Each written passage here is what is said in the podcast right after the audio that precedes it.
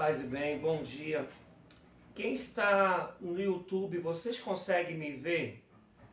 Porque deu um problema aqui na minha câmera, ela não aparece para mim na câmera do meu computador.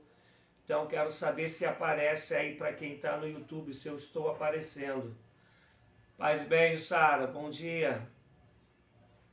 Por favor, quem estiver no, no YouTube, me dê aí um retorno porque eu não apareço para mim, então acho que deu algum problema na minha câmera. Tá aparecendo não, Jé. Tá não? Então, gente, eu vou encerrar aqui no, no YouTube, vou ficar só hoje no Facebook, porque eu não sei o que, que houve e eu não tenho mais tempo hábil para poder ajeitar isso, tá bom? Então, por favor, quem estiver no YouTube, migre aí pro para o Facebook porque deu problema na minha câmera e eu, depois eu vou ver o que aconteceu. Tá? Peço perdão. Elton, se tu estiver por aí, fala para os teus amigos aparecerem no Facebook, por favor.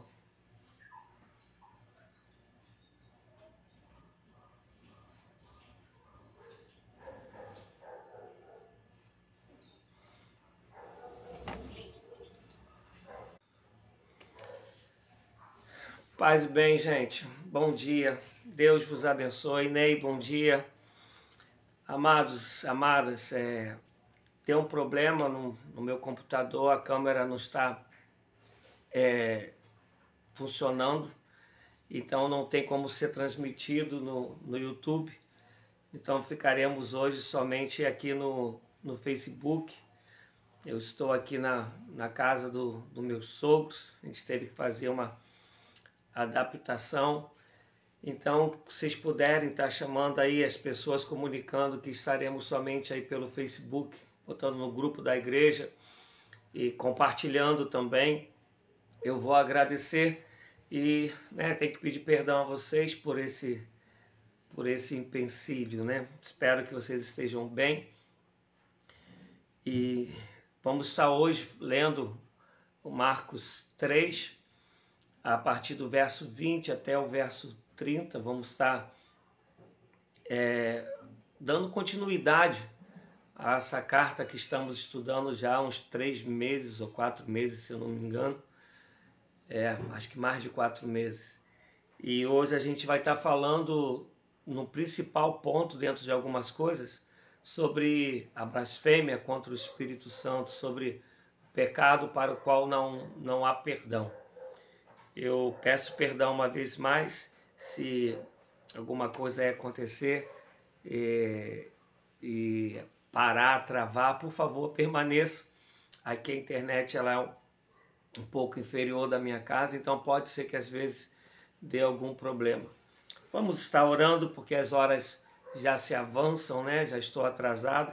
Então vamos orar. Senhor, eu quero te render graças pelas tuas misericórdias, pela sua bondade, pela sua benignidade.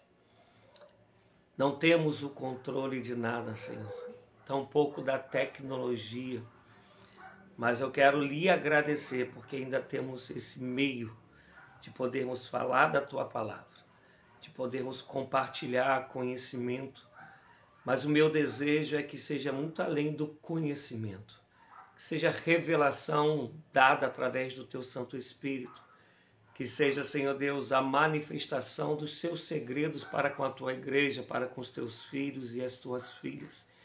E peço a Deus que toda barreira seja jogada por terra, que em nome de Jesus toda obra do adversário agora seja repreendida.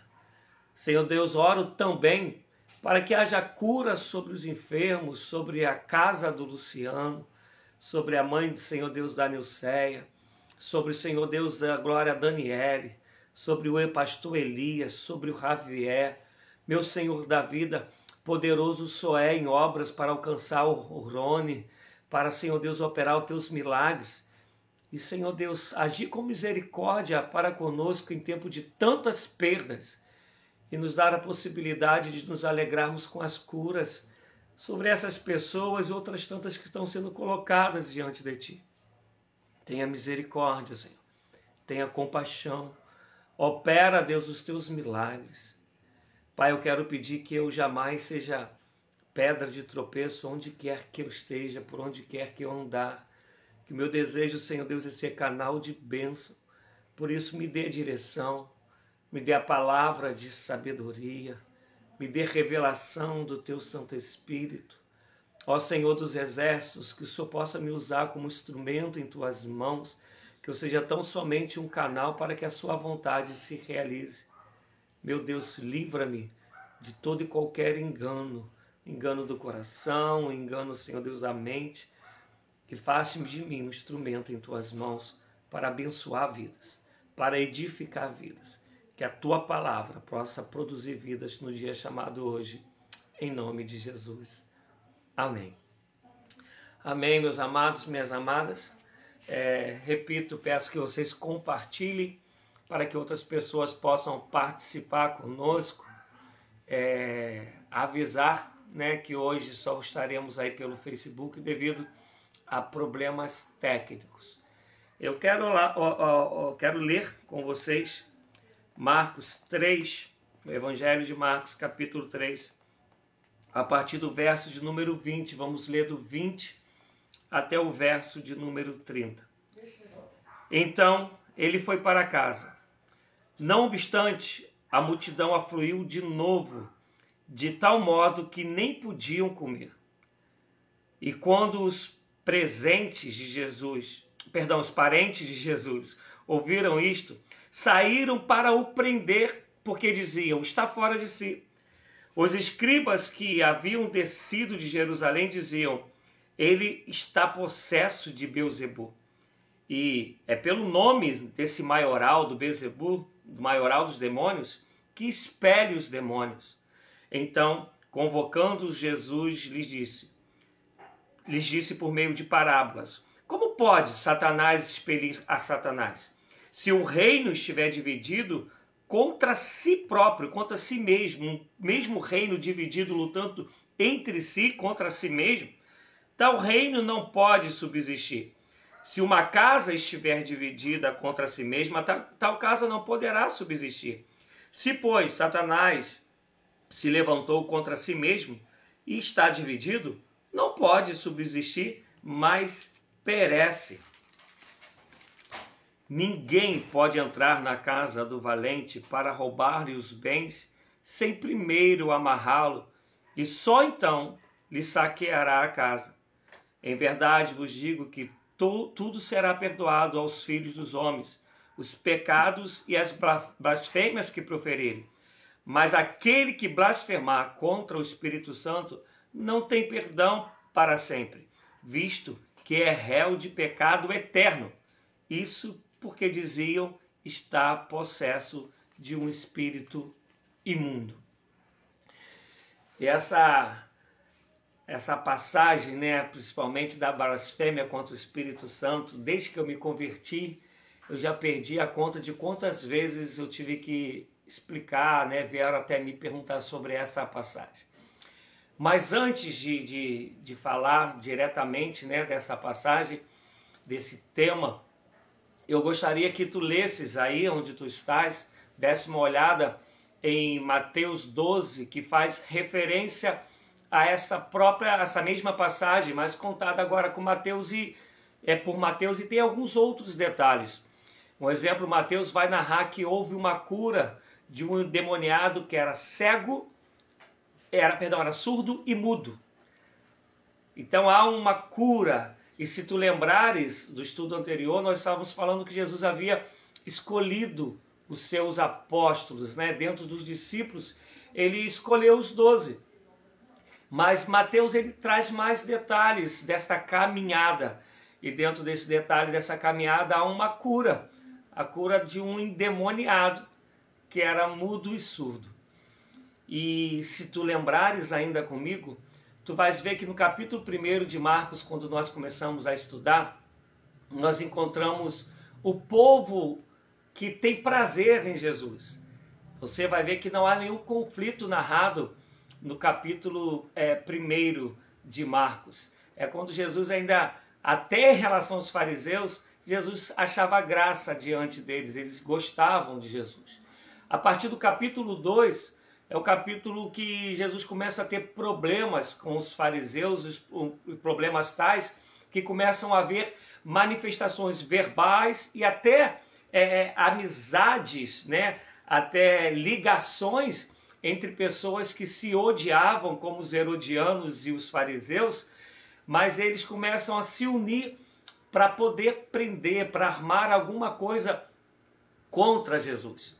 E Jesus é aquele que vem quebrando toda religiosidade. Você vai lembrar, Jesus ele cura no sábado.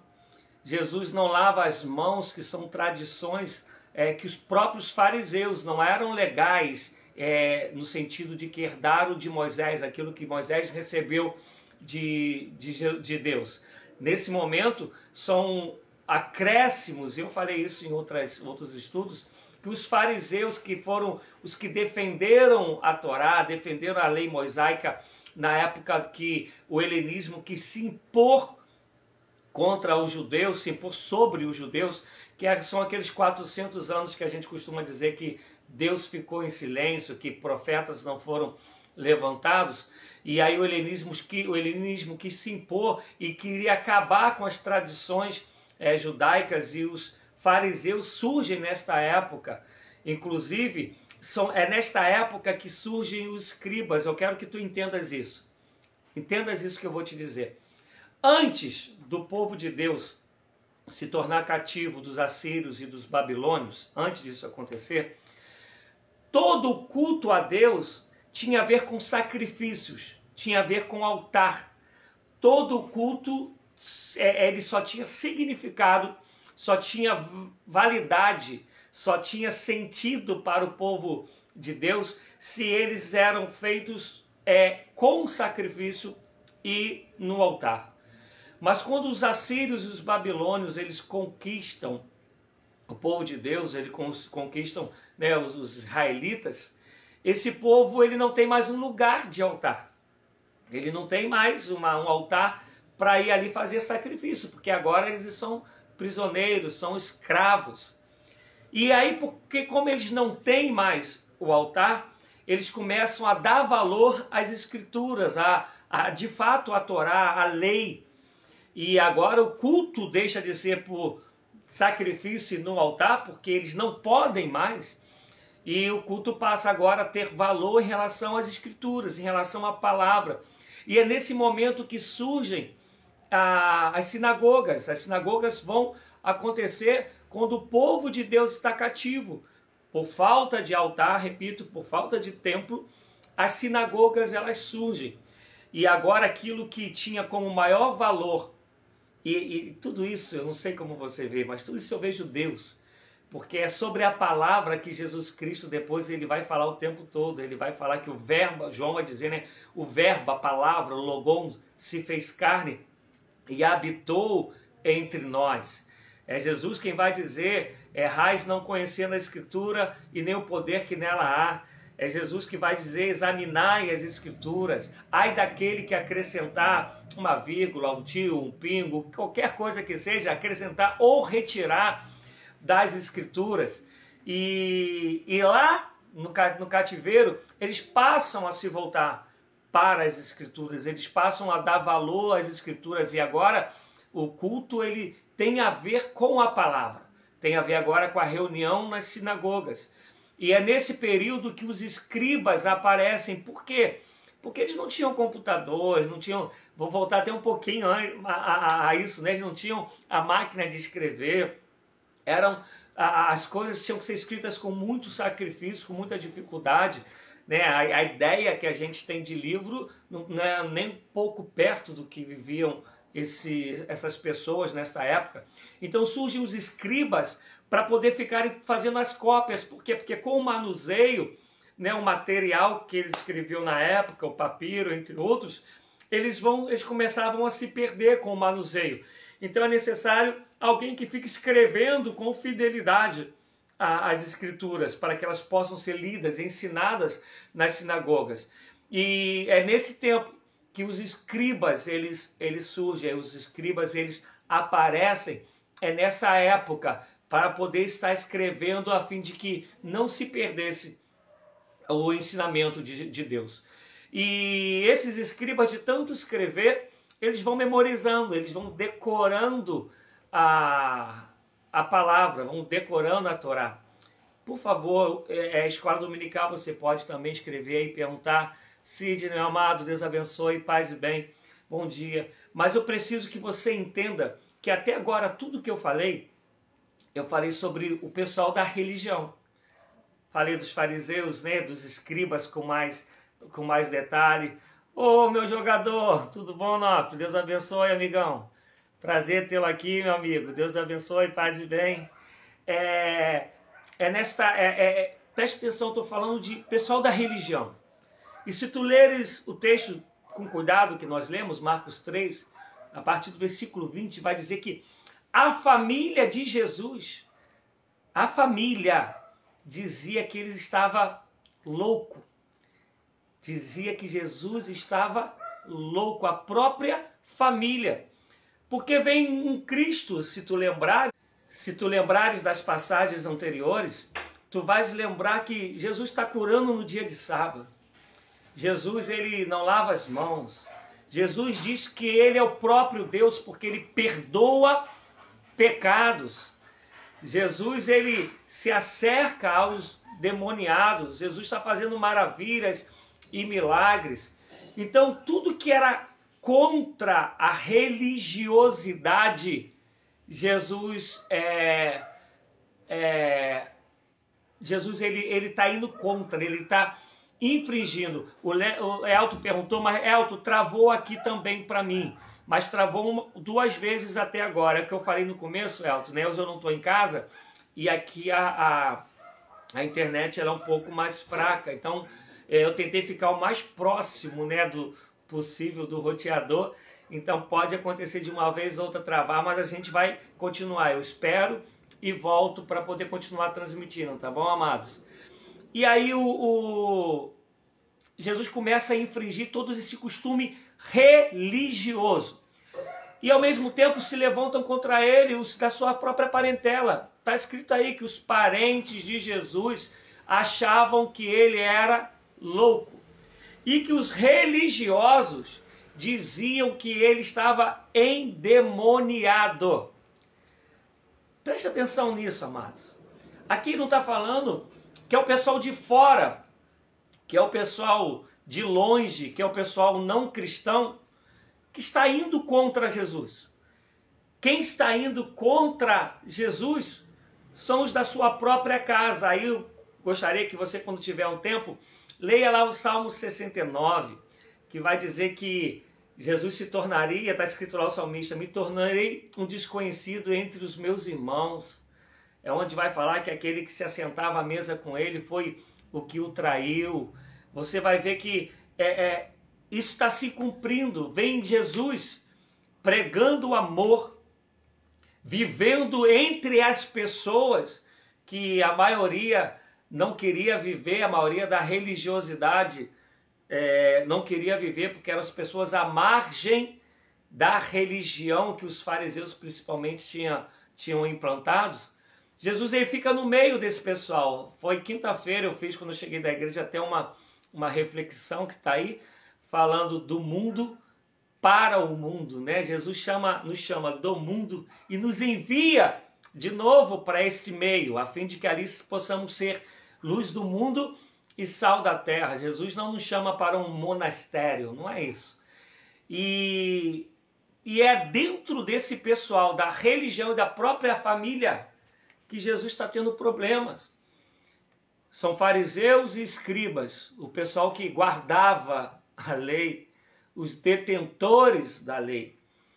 E por outro lado, os seus próprios familiares, que olham para Jesus e vê dentro de toda aquela cultura que eles tinham, e vê Jesus falando que ele é o próprio Deus, que acabado agora de expulsar, como está em Mateus 12, é, demônio e acabar curando um, um surdo e mudo, eles têm que tomar uma decisão. Ou eles creem, ou eles creem que Jesus é o próprio Deus, pelos sinais e maravilhas que Jesus está fazendo, ou eles chegam e falam que ele é um charlatão, ou creem ou, creem, ou dizem e creem que ele está endemoniado. Vou repetir isso para você entender bem. Os maiores confrontos de Jesus, é o que está narrado aí em Marcos 3, tem a ver com a família, os parentes, é o que está escrito, e tem a ver com o pessoal da religião. Eu quero adiantar algumas coisas aqui. Tu pode ser batizado, tu pode ser fiel e deve ser fiel aos dízimos e ofertas. Tu podes frequentar todos os cultos, todas as programações da igreja que você congrega. Mas se você não se render ao ensinamento de Jesus, você ainda não nasceu de novo. Você vai acabar se tornando um empecilho para a caminhada cristã e para a própria obra de Jesus.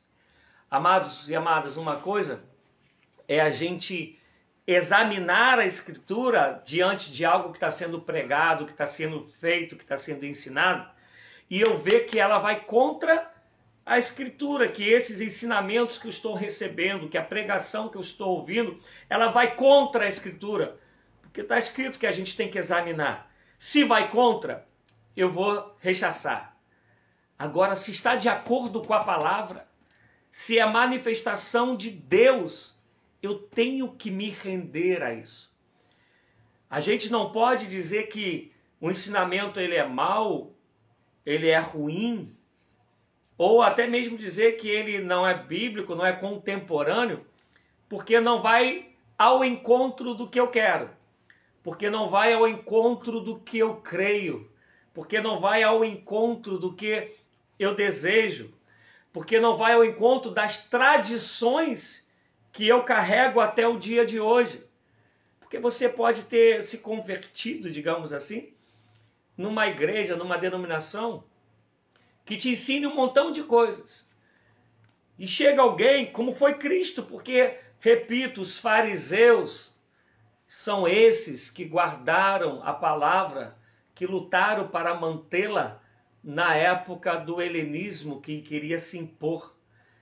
Que os escribas são esses que surgiram para poderem ficar copiando a palavra a fim de que ela não se perdesse. Mas vem Jesus, o próprio Verbo encarnado, e começa a mostrar para eles o verdadeiro significado da palavra, o verdadeiro significado do Evangelho. Vem Jesus e com seu comportamento que não faz acepção de pessoas. Vem Jesus e falando que Ele é o próprio Deus, que Ele é o suficiente, que Ele basta, que você não precisa de nenhum acréscimo, que você não precisa de, de nenhum, é, é, é nenhum misticismo, nenhuma crendice, você não precisa de nenhum amuleto para que as coisas aconteçam, porque o nome de Jesus é um nome que é sobre todo nome. Tudo que pedires ao Pai no nome dele, crendo, é óbvio que se for segundo a vontade dele, venha a nós o vosso reino, seja feita a sua vontade aqui na terra como no céu. Se for segundo a vontade dele, ele cumprirá, mas ele basta. E ele está falando que ele é Deus. E esse comportamento, esse ensinamento de Jesus começa a desconstruir tudo que a religiosidade fazia, eles falam: olha, ou ele é um charlatão, ou ele é um endemoniado, ou ele é o próprio Deus. Reconhecer que ele era o próprio Deus, para eles era não era possível, não dá, não dá para aceitar que Jesus é o próprio Deus. Então, a gente vai fazer outra coisa. Vamos ver a parte de ser charlatão. Como vai falar que ele é charlatão? Se os milagres que Jesus acabara de operar eram sobre pessoas que eram conhecidas da sociedade. Todo mundo conhecia o mudo e surdo, todo mundo conhecia o endemoniado, todo mundo conhecia o que tinha a mão ressequida e, e, e, e voltou a, ao normal.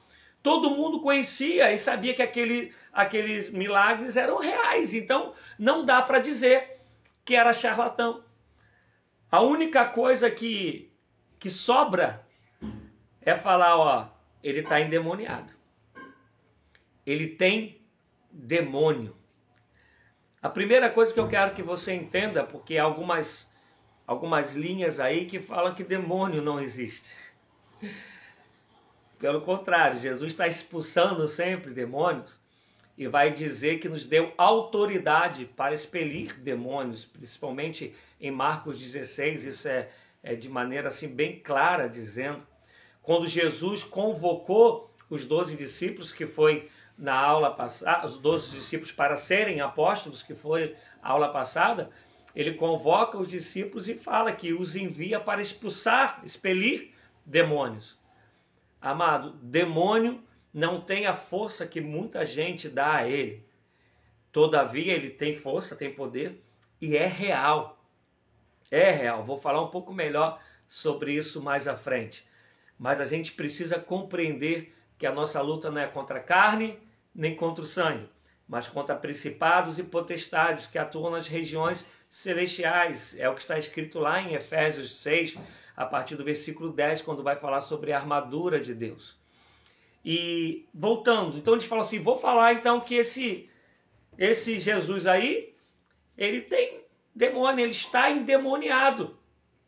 E o interessante é que o, o demônio que eles pegam, que eles dão um nome, que é Beuzebu, é, era da cidade de Ekron. O templo desse, desse demônio ficava na cidade de Ekron.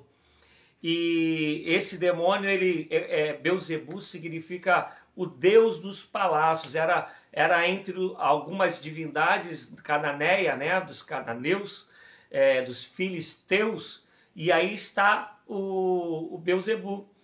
E o interessante é que, segundo os estudiosos, segundo alguns historiadores, ao, a, os judeus, quando queriam fazer chacotas né, desse deus dos filisteus, eles pronunciavam um nome parecido com Beuzebu, mas com uma fonética um pouco diferente, que significava Deus das moscas, dos, dos insetos, dos mosquitos, para zombar deles. Então, outra coisa que eu quero que você entenda é, às vezes com medo de não magoar determinada pessoa, com carinho a determinada pessoa, as pessoas dizem assim: não, toda religião é, é válida, todo caminho leva a Deus. Não é assim, amados. Entenda, o nosso adversário, ele é sujo, ele é perspicaz, ele é traiçoeiro. Ele, a Bíblia chega a dizer que ele se disfarçaria de anjos de luz para, se possível for, enganar os próprios eleitos, escolhidos, os salvos. E a gente às vezes, né, repito, com medo de magoar alguém, a gente aceita quando as pessoas dizem todo caminho leva a Deus. Não é verdade. A Bíblia está deixando clara que dentro das idolatrias há deuses, entre aspas, né, há demônios por trás dessas idolatrias, por trás dessas religiões, por trás dessas crendices. Há demônios ali. E às vezes, porque tem uma aparência de algo nobre, tem aparência de algo bonito, tem aparência de que algo faz bem, é, a gente fala: não, é Deus, tudo leva a Deus. Não, amados, não, minha amada, não é.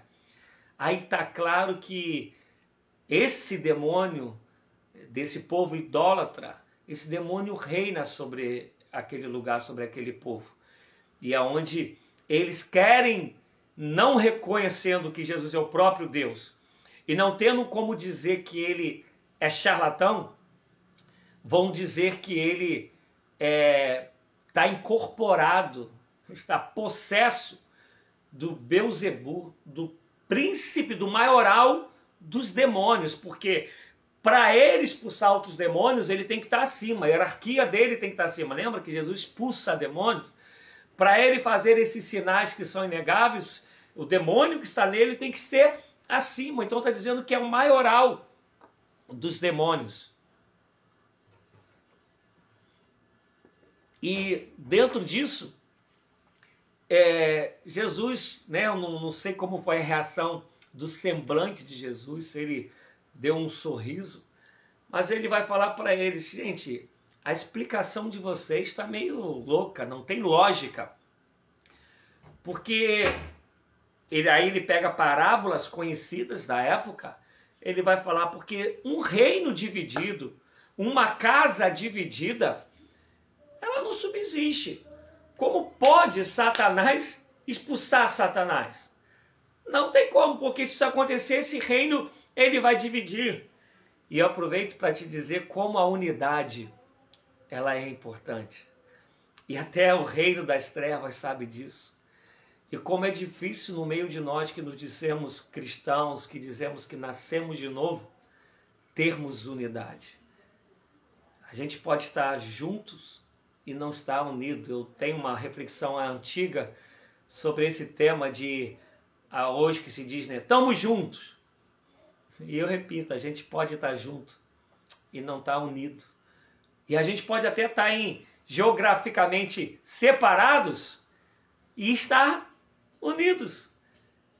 E estarmos no mesmo templo, na mesma casa e lamentavelmente não estarmos unidos.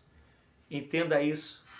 Um reino dividido não subsiste. Jesus está falando isso para eles. Essa explicação de vocês não tem lógica. Não tem como vocês falarem que é, eu sou, estou possesso de Beuzebu e no nome de Satanás eu expulso Satanás. Não, não tem como. E aí ele vai continuar nessa, nessa história e vai dizer: olha só, não tem como eu entrar na casa.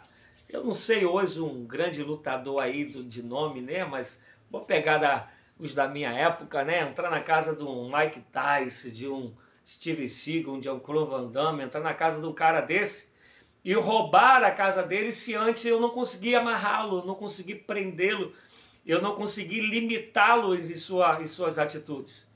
Porque se não for assim, eu não consigo entrar na casa do valente. E aí eu quero falar de novo. Valente, não subestime Satanás. Não brinque com o pecado, não brinque com Satanás. Diabo veio para matar, roubar e destruir. Ele veio para nos tragar, ele está ao nosso derredor, bramando como leão, procurando quem possa tragar. O alvo de Satanás não é te deixar pobre, não é te deixar enfermo. Ele pode usar isso para tu se afastares de Deus, para tu te afastares de Deus. Mas o alvo dele não é esse. O alvo dele é você errar o caminho, é você não caminhar em Cristo por Cristo para a vida eterna. E ele vai usar de todos os meios Inclusive, ele pode te dar riqueza, ele pode te dar saúde, ele pode te dar fama, ele pode fazer um montão de coisa desde que ele te tire do caminho. E quem é o caminho? Jesus disse: Eu sou o caminho, eu sou a verdade e a vida. Ninguém vai ao Pai a não ser por mim, né? João 14, 6. Não brinque com Satanás. Não brinque, ele é valente. Mas vem Jesus e fala que é mais valente. Porque se ele expulsou os demônios, é sinal que ele entrou na casa do valente e amarrou o valente. É por isso que depois João vai escrever que maior é o que está em nós do que o que está no mundo. Porque o Senhor falou: Não vos deixarei órfãos, mas vos enviarei o Espírito Santo. E agora, se caminhamos numa vida de intimidade e comunhão com Jesus, o Espírito Santo habita em nós. E aí faz valer quando Jesus disse: Vos dou autoridade para expulsar demônios, para curar enfermos. Tia Lúcia, beijão, paz e bem. E aí é onde faz valer isso. E a gente precisa compreender que não é para a gente brincar com o adversário, mas que o Senhor já nos deu toda a autoridade. Que o Senhor Jesus na cruz aniquilou o poder de Satanás, entenda isso, aniquilou o poder no sentido de que se estamos em Cristo, ele não tem mais nenhum poder sobre nós. Mas se estamos em Cristo, se andamos em Cristo, de fato o adversário foi amarrado, e não amarrado nesse jargão, está amarrado. Amarrado no sentido que se eu caminho com Deus, o adversário não pode mais nada contra a minha vida, até porque o que eu posso chamar de ruim é fazendo se cumprir o que está em Romanos 8, 28, Todas as coisas contribuem, cooperam, corroboram para o bem daqueles que amam a Deus. E se tu caminhas em Cristo, não quer dizer que tu não vais ter luta. Não quer dizer que às vezes você vai ter que falar, está repreendido Satanás. Não é isso.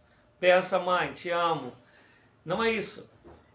Se tu caminha em Cristo, é dizer que a autoridade do Espírito Santo está sobre você para repreender o adversário, para poder falar para ele, ó, tudo que Jesus conquistou na cruz é meu direito, é minha, minha herança, é no nome de Jesus que eu te repreendo. Mas Jesus reconhece que ele é valente, mas Jesus vai e diz que ele é mais valente do que ele, porque ele prende. Mas ao mesmo tempo Jesus está falando, então não estou possesso, porque eu entro na casa do valente e atavio, amarro o valente. A paz, Ranulfo, amarro o valente. E aí, continuando a história, Jesus vai estar mostrando para eles: vocês vão ter que reconhecer que eu sou o Messias, que eu sou o Todo-Poderoso, que eu sou o Verbo encarnado, que eu sou o prometido. Vocês têm que reconhecer, porque não tem como vocês dizerem que eu sou charlatão, porque os sinais aí estão. Não tem como vocês dizerem que eu estou possesso, porque um reino dividido, uma casa dividida não subsiste. Não tem como vocês dizerem isso e vocês estão vendo que eu entro na casa do valente e eu repreendo tudo que o valente está fazendo, eu amarro o valente e eu declaro, eu faço o milagre acontecer. Todavia, ele vai continuar a história e vai dizer sobre a blasfêmia do Espírito Santo. Só que antes de falar da blasfêmia, ele vai dizer, olha, que para todo o pecado há perdão. Escuta isso, por favor. Para todo o pecado há perdão. Eu não sei o que, que você já cometeu. Eu não sei o que, que você já fez.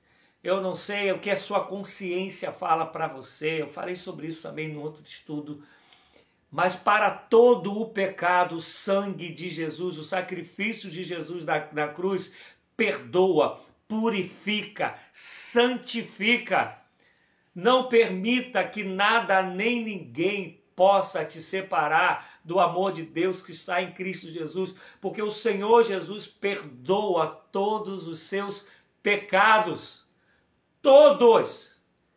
Pode ter matado, pode ter traído, adulterado, pode ser um traficante, pode ter feito mal tremendo a qualquer pessoa ou grupo de pessoas. Se tu te arrependeres de todo o teu coração e confessares ao Senhor o teu pecado, você ouvirá do Senhor Jesus dizendo: Do teu pecado eu não me lembro mais, vá e não peques mais. Há perdão para qualquer pecado que você tenha cometido. O único que vai dizer que não há perdão é a blasfêmia contra o Espírito Santo. Mas antes de falar sobre a blasfêmia contra o Espírito Santo, a gente vai lembrar de Atos 5, a situação de Ananias e Safira, vai dizendo lá que Ananias e Safira mentiram contra o Espírito Santo. A Bíblia não fala que mentir contra o Espírito Santo quer dizer é saber que é, o que tu estás fazendo vai contra o ensinamento do Espírito, tu tens essa consciência e ainda comete, não está falando que não há perdão para isso, mas é pecado. Tu precisa se arrepender e confessar. Se tu abrires ainda em Atos 7, é, no versículo 51, vai falar sobre resistir ao Espírito Santo. Então está dizendo para a gente não resistir ao Espírito, né? Se o Espírito está falando no teu coração hoje, ceda. Deixe-o ser Senhor da sua vida, deixe-o lhe convencer, deixe-o reinar sobre você. Não resista à obra do Espírito Santo na sua vida, ceda ao Espírito. Não endureçais os vossos corações, como o povo fez no deserto, mas se o Espírito está ministrando sobre você, cedam ceda a ele. E aí passa o tempo, a gente vai ver, passa, perdão, a, a história, a gente vai ver que João, em 1 João, ele vai falar que existe pecado que é para a morte. Inclusive, João lá, ele chega a dizer que sobre este pecado não devemos orar.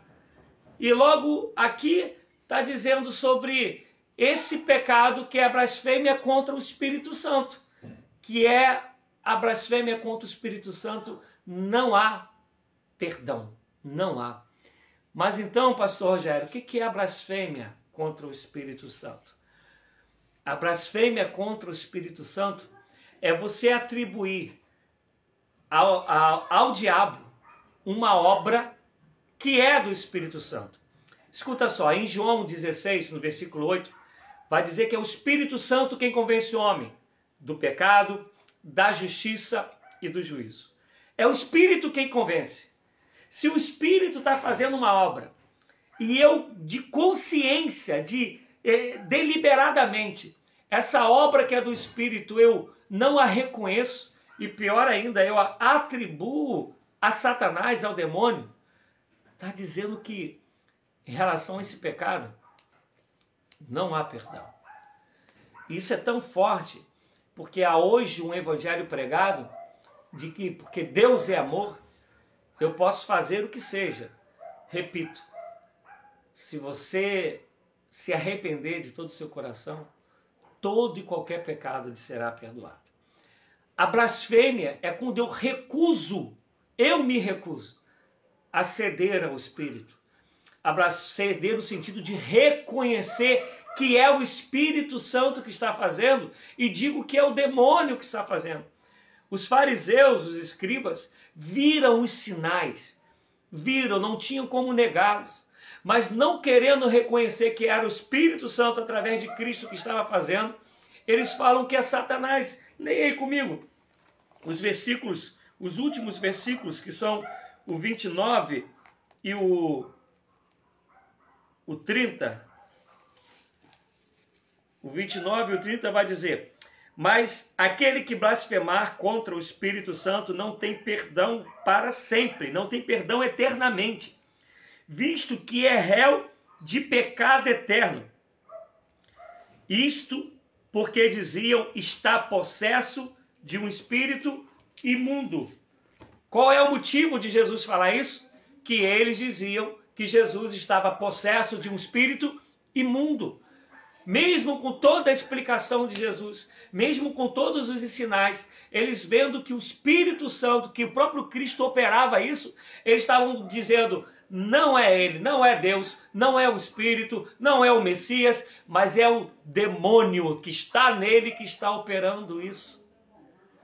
Amados, eu vejo discórdias, divisões na igreja, como eu falei no começo desse estudo, de pessoas que não aceitam uma instrução, não aceitam uma pregação, mesmo ela tendo todo o respaldo bíblico, bíblico, todo o respaldo bíblico, ela não aceita porque não vai em acordo com o que ela deseja. Ela não, se, ela não aceita porque não se, se enquadra com a religião que ela defende. Ela não aceita porque não se enquadra com seus costumes e tradições. Então ela prefere negar, ela prefere dizer que não é de Deus. Mas pior ainda, quando fala que é do demônio. Amados, o Espírito fazendo uma obra, o Espírito realizando maravilhas, o Espírito instruindo, orientando, e a pessoa deliberadamente fala que vem do demônio. É aquilo que é de Deus, você dizer que foi o demônio. Você está dizendo que é do adversário, que é daquele por quem Jesus Cristo morreu na cruz, para nos libertar dele e para derrotá-lo, como fez na cruz. Você Dá a Ele o mérito que é de Deus. Você dá a Ele a glória que é de Deus. E aí está dizendo que você, de consciência, deliberadamente, você dá ao demônio a glória que é de Deus. Você dá ao demônio o mérito que é de Deus, negando que foi obra do Espírito Santo, dizendo que é obra do demônio. Se você deliberadamente no seu coração já fez isso, está dizendo que não há perdão. Em 1 Tessalonicenses 5,19, vai dizer que a gente não pode extinguir o Espírito, outro vai, vai dizer apagar o Espírito Santo. Isto é, a mesma maneira que Paulo diz que eu posso ser cheio do Espírito, em Efésios 5,18, em 1 Tessalonicenses 5,19 está dizendo que eu posso apagar o Espírito. Isso é quando a gente vai negando a ação dele e não se alimenta, não se alimenta da oração, não se alimenta do estudo da palavra. Mas tu, uma coisa e a outra a gente pode reverter. Eu estou apagando, eu posso me recuperar, voltar a uma vida de oração, uma vida de leitura, uma vida de jejum, uma vida de comunhão com os irmãos. Mas quando eu nego a ação do Espírito e aquela ação realizada, eu digo que foi Satanás quem realizou. Jesus está dizendo. E João depois repete isso. Vai dizer que para isso não há perdão. Agora tu entendes o que eu falei no começo? Jesus está dizendo isso para o pessoal da religião. Jesus está dizendo isso para os fariseus e escribas e os familiares de Jesus que achavam que ele estava louco. Olha como isso é sério, amados. Ninguém da multidão, dos de fora, dos, das pessoas simples, humildes, das pessoas de talvez outro tipo de fé que estavam seguindo a, estavam seguindo a Jesus, nenhuma delas falou nada disso. Quem tem esse comportamento é o pessoal da religião. Gente, o perigo que é você ser religioso sem ceder à palavra de Deus. Que perigo é. Eu sei que é complicado para muita gente, até pela falta de interesse. Mas nós tínhamos que estudar a história da igreja, a história da caminhada do Evangelho. E eu vou tentar resumir, bem resumido, em três minutos o que eu quero dizer. Você está vendo aqui Jesus Cristo indo contra a religiosidade, tendo problema com o pessoal da religião. O templo que eles tanto passam a venerar depois, no ano 70, o templo é destruído e só está lá hoje aquela o muro que é chamado os muros das lamentações, mas o templo deixou de ser destruído e Jesus tinha dito para os seus discípulos que eles iriam para os quatro cantos da terra para poder espalhar o evangelho.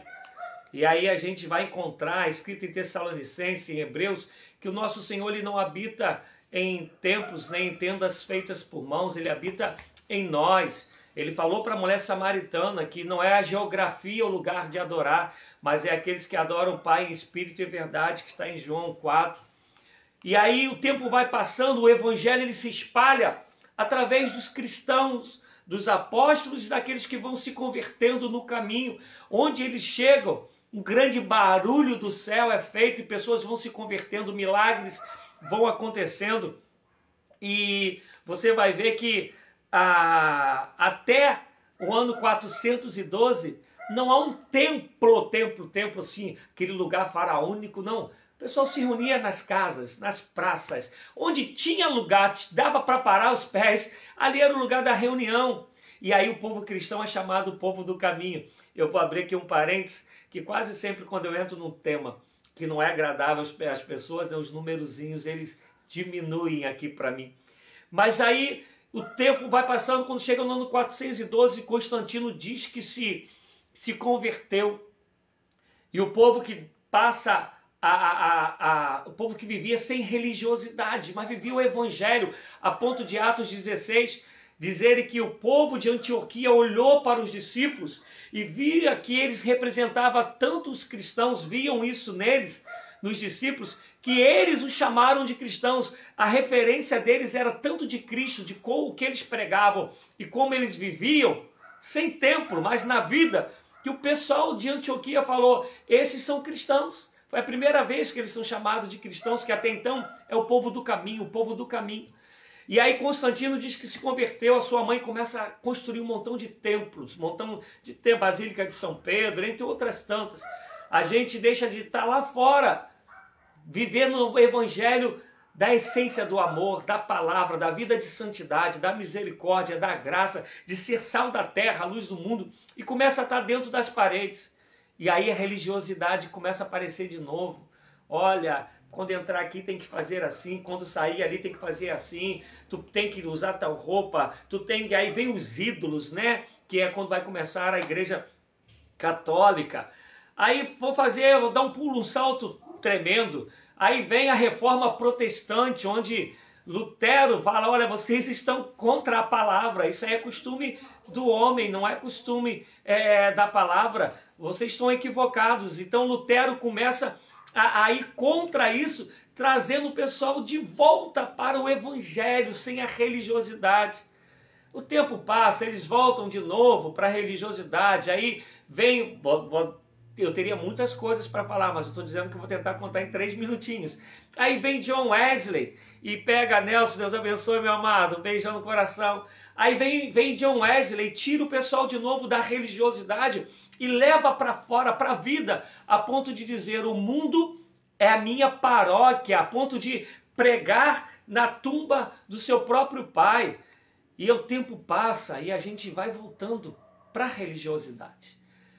E aí a gente vira os fariseus, a gente vira os escribas, que quando ensinamentos bíblicos de verdade estão acontecendo, a gente pode até falar que não é de demônio, mas a gente rejeita porque não se encaixa com o que a gente quer ouvir e quer crer.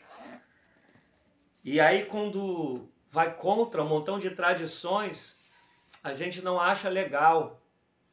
E a gente vai vivendo assim. Mas acontece que daí, para chegar ao ponto de dizer, olha, não vem de Deus e é do demônio, é um passo, é uma linha bem tênue, é um passo bem próximo. E eu quero te convidar a estar vigilante sobre isso. Porque aqui os confrontos está sendo com o pessoal da casa, da família, da parentela e o pessoal da religiosidade. Não estou dizendo aqui que você não tem que examinar. Opa, como os berianos, eles falaram, deixa eu ver aqui se, se isso que o pastor Rogério está falando, se tem base bíblica. Se tem, glória a Deus. Se não tem, eu deixo cair no chão, vou reter somente o que é bom. Mas toma cuidado para que isso aqui não sirva somente para se encaixar no que tu desejas. A palavra ela tem que ser soberana e Jesus Cristo ele tem que ser esse divisor. É através de como Jesus viveu, o que ele ensinou, que eu vou discernindo as coisas, que eu vou entendendo as coisas. Eles não reconheceram, não quiseram reconhecer a ponto de depois irem crucificar a Cristo. Mas esse é o Cristo. E meu desejo é que tu entenda, tenhas entendido o que é blasfêmia contra o Espírito Santo, tu entenda que todos os pecados são perdoados. Essa é a boa notícia. Independente do que tu tenha feito, o sacrifício de Jesus Cristo na cruz perdoa todo e qualquer pecado. E que tu compreendas que normalmente a, as lutas ela vem de quem está ao nosso redor, vem de pertinho. Alguém quer falar, perguntar alguma coisa? Eu torno a pedir perdão né, pelo problema que eu tive. Acabar aqui, vou tentar investigar o que aconteceu ali no, no computador, porque não quis transmitir com a tela, a câmera. Mas eu quero pedir ainda que antes de você sair, compartilhe esse estudo. Depois eu vou tentar colocá-lo lá no YouTube. Se você não é inscrito no meu canal, te peço, se inscreva no meu canal. Um exemplo, se eu tivesse mil inscritos agora, eu poderia ter usado o tablet para transmitir pelo YouTube mas como eu não tenho os mil inscritos, eu só consigo transmitir pelo computador. Então, peça aí teus familiares e amigos para se inscreverem no meu canal, compartilhe o estudo. E alguém quer perguntar alguma coisa, quer falar alguma coisa? Elton, teus amigos não apareceram aí não, Elton?